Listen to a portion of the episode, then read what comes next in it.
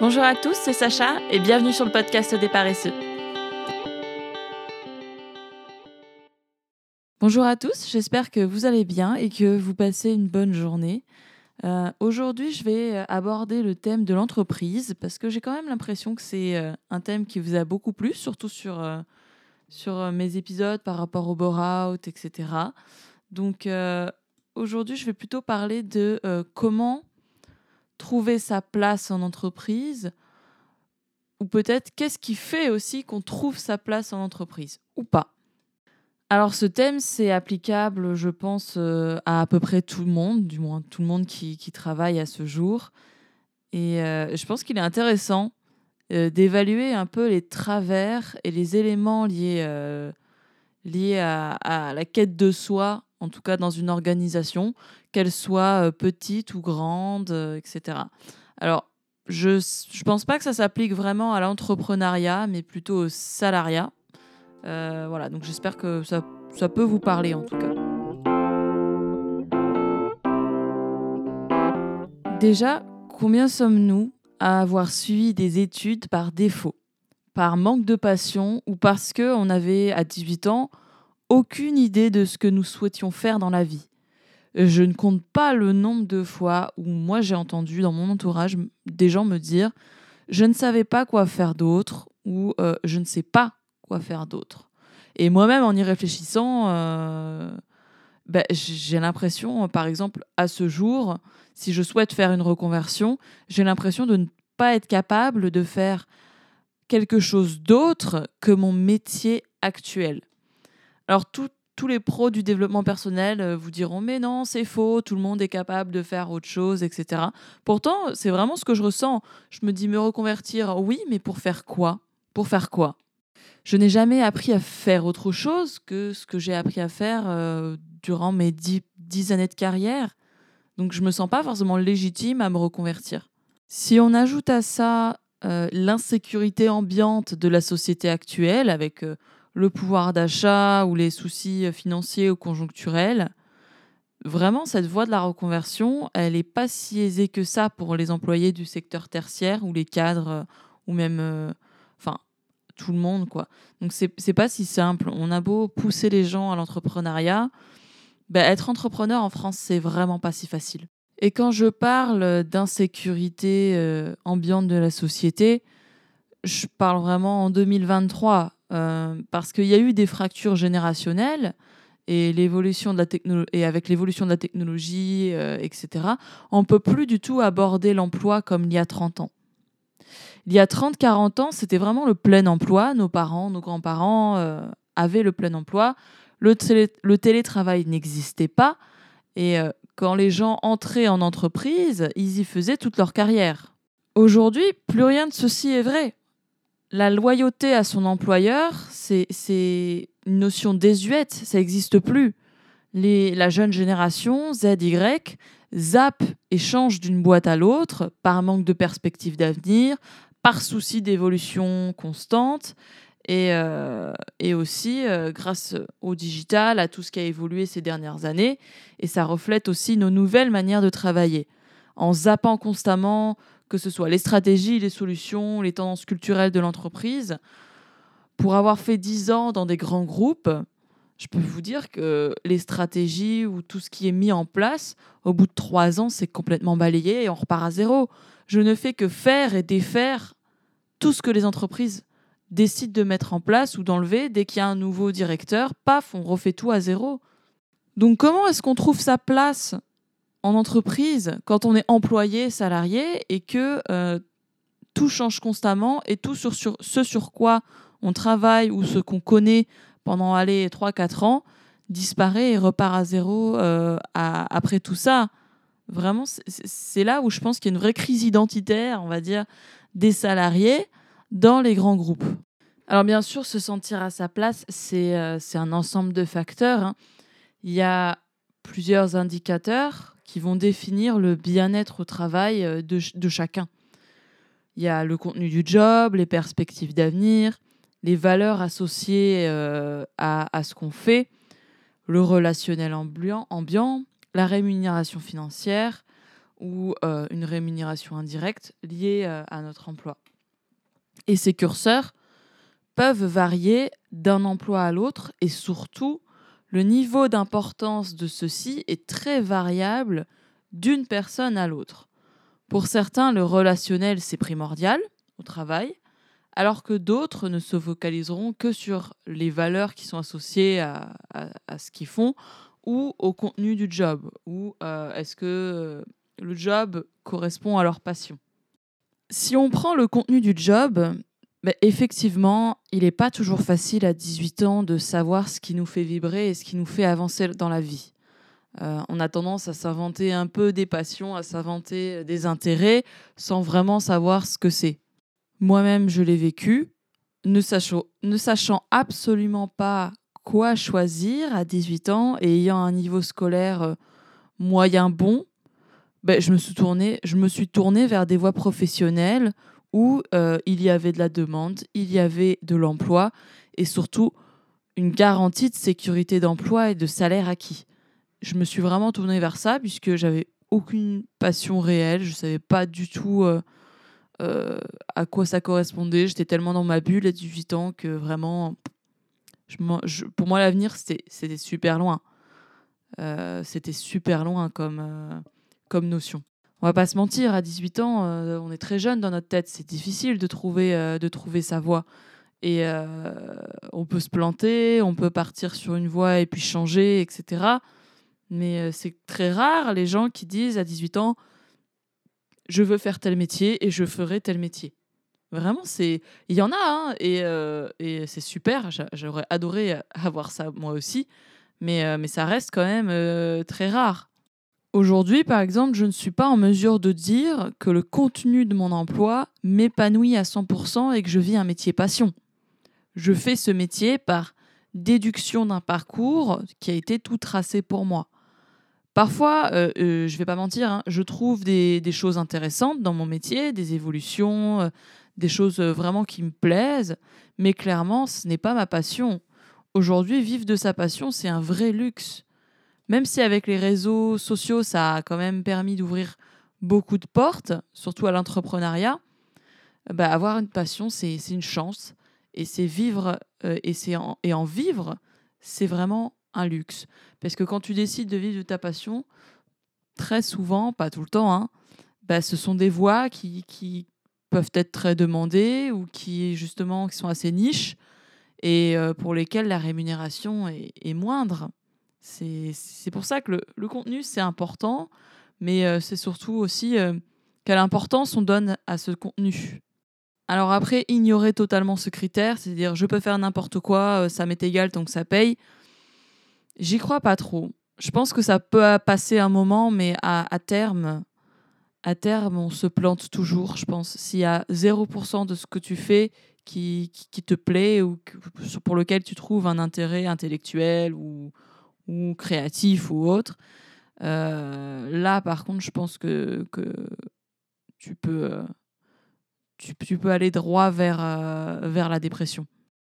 Si on parle d'un autre critère de sentiment d'appartenance au travail, et pour moi c'est celui qui est le plus important, parce que si ce curseur n'est pas ouvert, clairement vous aurez beau faire tout ce que vous aimez, tout ce que vous voulez, je ne pense pas que, que votre bien-être serait totalement entravé, c'est le relationnel ambiant. À mon sens, ce curseur, il est, il est indispensable pour se sentir bien au travail. Tu pourras faire n'importe quel contenu de job, être payé des mille et des cents. Si tes collègues sont des connards, tu ne seras jamais épanoui dans ton emploi. Jamais. Si tes collègues parlent dans ton dos constamment, tu ne seras jamais épanoui sur ton lieu de travail. Travailler en équipe, c'est n'est pas une chose facile. Euh, et, les collègues, c'est comme la famille, hein, on ne les choisit pas. Ce ne sont pas forcément des gens avec qui tu sortirais le week-end ou avec qui tu irais déjeuner. Euh, parfois moi-même, parfois je subis euh, ces malaises sociaux. je me retrouve avec à déjeuner avec des gens avec que j'ai pas forcément envie de voir. Bah, sans être des amis de toujours, bah, le respect et la bienveillance, c'est indispensable au bon fonctionnement d'une équipe et, de, et c'est indispensable au sentiment d'appartenance en entreprise. Moi, j'ai travaillé longtemps dans des ambiances très moroses, compétitives et parfois toxiques. Et euh, bah, malheureusement, quand tu débarques dans un nouveau job, bah, tu peux pas savoir à l'avance si tu vas fitter avec l'ambiance générale ou les personnes avec qui tu travailles. Et euh, parfois, bah, même avec les meilleures intentions du monde, cela, cela ne fonctionnera pas. Et, euh, c'est très dur de se dire que, bah, en fait, on n'y peut rien. Parce que on n'a pas de contrôle sur, euh, sur notre entourage. Des fois, il y a des gens, euh, pour des questions politiques, pour des questions relationnelles, ou peu importe, ben, parfois ils t'aiment pas. Et tu auras beau être gentil et essayer de, de t'intégrer, ce sera comme au lycée et au collège. Il y aura des phases. Il y aura des phases où ça se passera bien, des phases où ça se passera pas bien. Et en fait, le mieux, c'est de, c'est de soit euh, l'accepter et euh, accepter qu'il y a un minimum juste de respect, de bienveillance dans son emploi et ça vous suffit. Mais voilà, surtout, ne pas laisser une situation euh, morose ou gênante dépasser la notion de respect et de bienveillance. À partir du moment où ces deux valeurs sont franchies, là, vous entrez dans un domaine toxique et là, par contre, il faut que vous partiez. Vraiment. Parce que, à part la fuite, il y a très très peu d'autres issues qui vous permettront euh, d'améliorer euh, votre sentiment d'appartenance au travail. Alors bien sûr, après, ça dépend peut-être que la communication peut aider. C'est-à-dire que si vous avez un manager qui, lui, est bienveillant et veut essayer de faire en sorte que ça se passe bien, euh, peut améliorer la situation. Mais on peut améliorer, même, même si on améliore en tout cas des relations professionnelles, euh, le perso joue toujours et euh, travailler avec quelqu'un, même si ça se passe bien, si on sent que la personne ne nous apprécie pas ou ne nous reconnaît pas pour nos compétences, etc., quelle plaît, quoi. Vraiment, quelle plaît de travailler dans des ambiances comme ça. Donc, avoir ensuite les raisons pour lesquelles tu continuerais dans ce job. Euh, faut faire la balance, en fait, pour voir si est-ce que ça vaut le coup? Est-ce que être bien payé, faire ce que l'on aime, vaut le prix du rejet social et du harcèlement ambiant? Vous avez deux heures. Non, non, mais c'est, c'est, c'est une vraie question. Hein. Euh, moi, parfois, j'ai, j'ai vu des gens euh, rester dans des emplois où ils se faisaient traiter comme de la merde, mais parce qu'ils avaient une très bonne paye ou qu'ils aimaient beaucoup leur emploi, bah, ils restaient. Donc, euh, ils restaient longtemps hein, avant de démissionner ou avant de partir. Moi-même, parfois, je suis restée, je suis restée dans des endroits euh, vraiment très très très moroses, bah, pour plein de raisons, hein, mais euh, c'est la vraie question. Dis-toi surtout que si ça te coûte ta santé mentale, le prix est trop cher. C'est trop cher. Trouver sa place, c'est aussi se sentir appartenir à un groupe, se sentir soutenu et soutenu des autres, et soutenir les autres aussi. Avoir confiance en ce qu'on avance, si tu es dans une ambiance où tu as peur de chaque mot qui sort de ta bouche et que tu fais constamment attention à qui est dans la pièce, eh bien, c'est pas une ambiance sereine. C'est pas un endroit où tu vas t'épanouir et où, où, tu vas te sentir appartenir à l'entreprise. Et combien d'entre vous subissez ça? Eh ben, je peux vous dire qu'on est beaucoup. Ta place en entreprise se définit aussi par ta place dans un groupe d'individus. Mais du coup, euh, si on a euh, des collègues sympas et qu'on n'a aucun souci relationnel au travail, est-ce qu'on peut dire que ça suffit pour se sentir appartenir à son entreprise? À mon sens, il y a un autre élément qui est indispensable pour nourrir le sentiment d'appartenance et c'est euh, la perspective d'avenir qu'on a dans, dans ce job. Le mécanisme humain pousse les, les gens à être constamment en mouvement. C'est connu, rester dans sa zone de confort, ça permet pas d'évoluer et de s'optimiser. Et euh, beaucoup d'entreprises placent un plafond de verre à l'évolution, que, que, ce soit par discrimination, par volonté, par conjoncture, par euh, corruption, entre guillemets. Hein. Et, euh, et les entreprises mondiales sont souvent noyées dans leur processus et leur complexité. Et donc il est parfois frustrant pour les employés de s'imaginer dans le futur. Si on part sur un autre sujet, moi ce que j'ai remarqué, c'est que les personnes du haut management sont souvent euh, des personnes de la même catégorie sociale. Alors euh, attention, hein, ça, ça, reste très stéréotypé ce que je dis, mais j'ai rarement vu un employé partir de rien et monter au sommet de l'entreprise. Enfin, ça arrive, mais c'est quand même très rare. Et donc je trouve que quand même l'égalité des chances de nos jours n'est euh, pas toujours aboutie. je trouve que l'égalité des chances, c'est quelque chose vers lequel on essaie d'aller, mais qui dans les faits euh, se déroule très peu. Enfin, ça c'est un autre sujet et peut-être qu'on l'abordera dans un autre podcast. Concernant l'évolution, moi, je ne compte pas le nombre de fois où on m'a posé la question Tu te vois où dans 5 ans à mon plan de développement alors que je venais à peine de commencer un nouveau poste? C'est une question à laquelle j'ai répondu euh, bah, oh, ben, je, me, je me vois euh, passer manager, je me vois faire des choses différentes. Et en fait, je réponds le chemin d'évolution classique. Et c'est surtout, je réponds le chemin qu'on attend de moi sans pour autant me poser la question de est-ce que je le souhaite réellement? Est-ce que je souhaite m'occuper d'une équipe? Est-ce que je souhaite évoluer dans cette entreprise? Est-ce que je souhaite plus d'argent? Est-ce que je souhaite tout ça? Et je trouve que les entreprises, en termes de perspective d'avenir, se focalisent beaucoup sur euh, quelle est la suite de ton job? Ils s'attendent des employés qu'ils évoluent et qu'ils excellent dans leur job et ne leur proposent pas forcément euh, ben, peut-être des reconversions, euh, des discussions beaucoup plus profondes autour de ce que veulent les gens. C'est vraiment, bon, bah, tu viens de passer à tel poste, eh ben, le next step, c'est ça, le next step, c'est ça évolution classique. Et rarement, enfin moi en tout cas rarement, je me suis retrouvée face à un manager qui me dit est-ce que c'est vraiment ce que t'aimes ou est-ce que tu voudrais complètement faire autre chose? C'est rare euh, d'avoir les possibilités de se reconvertir en fait. Parce que quand on est dans des postes du secteur tertiaire, changer de boulot, c'est... Euh, moi, je trouve personnellement, je pense que c'est indispensable. Plus personne en 2023 veut faire la même chose pendant 50 ans plus personne, c'est fini ça. Euh, et, du coup, les perspectives d'avenir, si l'entreprise ne nous les donne pas, ben, en fait, euh, on se les crée nous-mêmes, sans l'aide de notre employeur. Et, euh, du coup, c'est pour ça que la, génération, la nouvelle génération ne reste pas longtemps dans, dans leurs emplois. C'est parce que leur employeur rate le coche de l'évolution.